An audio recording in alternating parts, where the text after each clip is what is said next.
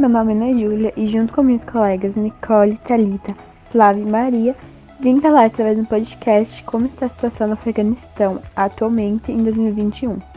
Então, o Talibã assumiu o poder no Afeganistão duas semanas antes dos Estados Unidos concluir a retirada de suas tropas após uma guerra que durou 20 anos.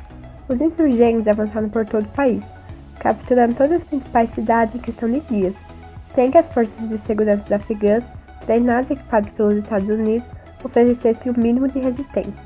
Cenas de pânico estão sendo registradas desde ontem em Cabul, milhares de pessoas tendo deixado o país pelo aeroporto, ainda controlado por tropas estrangeiras. O presidente afegão também fugiu. O que está acontecendo no Afeganistão? O Talibã, grupo extremista islâmico que governou o país no final da década de 1990, voltou a assumir o controle do país. A invasão do Afeganistão, liderada pelos Estados Unidos em 2001, expulsou o insurgente do poder, mas ele nunca deixou de fato o país. Depois da ofensiva que avançou pelo Afeganistão nos últimos dias, o governo apoiado pelo Ocidente entrou em colapso. Tomando pelo futuro, milhares de afegãos estão correndo para o aeroporto de Cabul, uma das últimas rotas de fuga do país. Por que as pessoas estão fugindo do Afeganistão?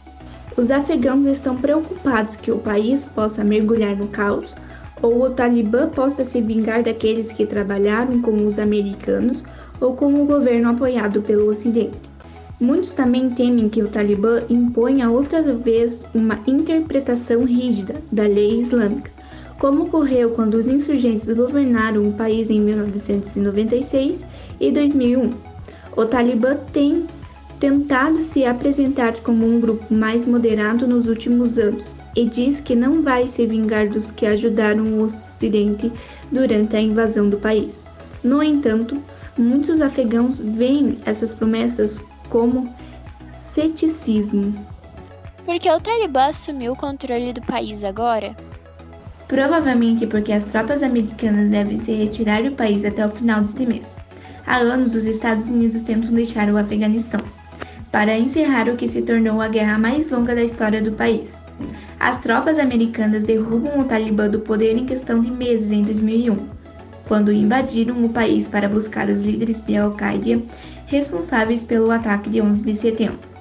No entanto, foi difícil manter a unidade do território e construir uma nação castigada por décadas seguidas de confronto. Em 2020, o então presidente americano Donald Trump iniciou um plano de retirada das tropas e assinou um acordo com o Talibã, que limitava as ações militares dos Estados Unidos contra o grupo. O presidente Joe Biden anunciou já neste ano que os últimos soldados deixarão o país no final de agosto. Conforme o prazo se aproximava, o Talibã começou uma ofensiva relâmpago, invadindo cidades após cidades, até chegar a Cabul, capital do país, no domingo.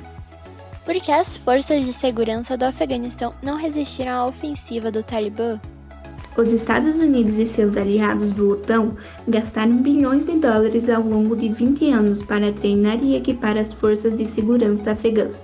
Mas o governo apoiado pelo Ocidente estava completo de casos de corrupção. Os comandantes exageravam os números de soldados para desviar recursos. Muitas vezes, as tropas nos campos de batalha não tinham munição, suprimentos e até mesmo comida.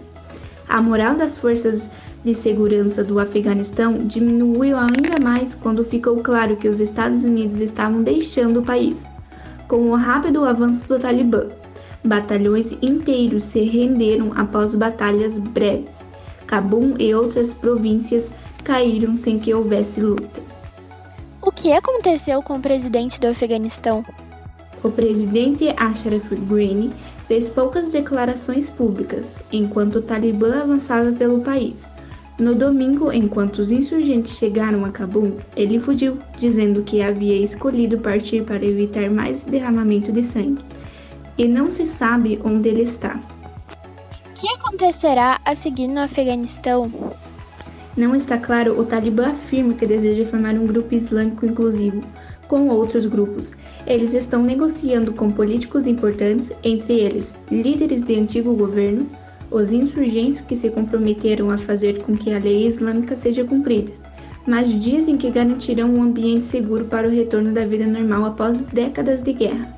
Mas muitos afegãos não confiam no Talibã e temem que seu governo seja violento e opressor. Um sinal que preocupa a população é o desejo de mudar o nome para Emirado Islâmico do Afeganistão, que é como o país foi chamado de última vez que foi governado pelo grupo. Esse então foi nosso podcast, no qual vocês ouviram sobre a atual situação no Afeganistão em 2021. Obrigado por ouvirem e até mais.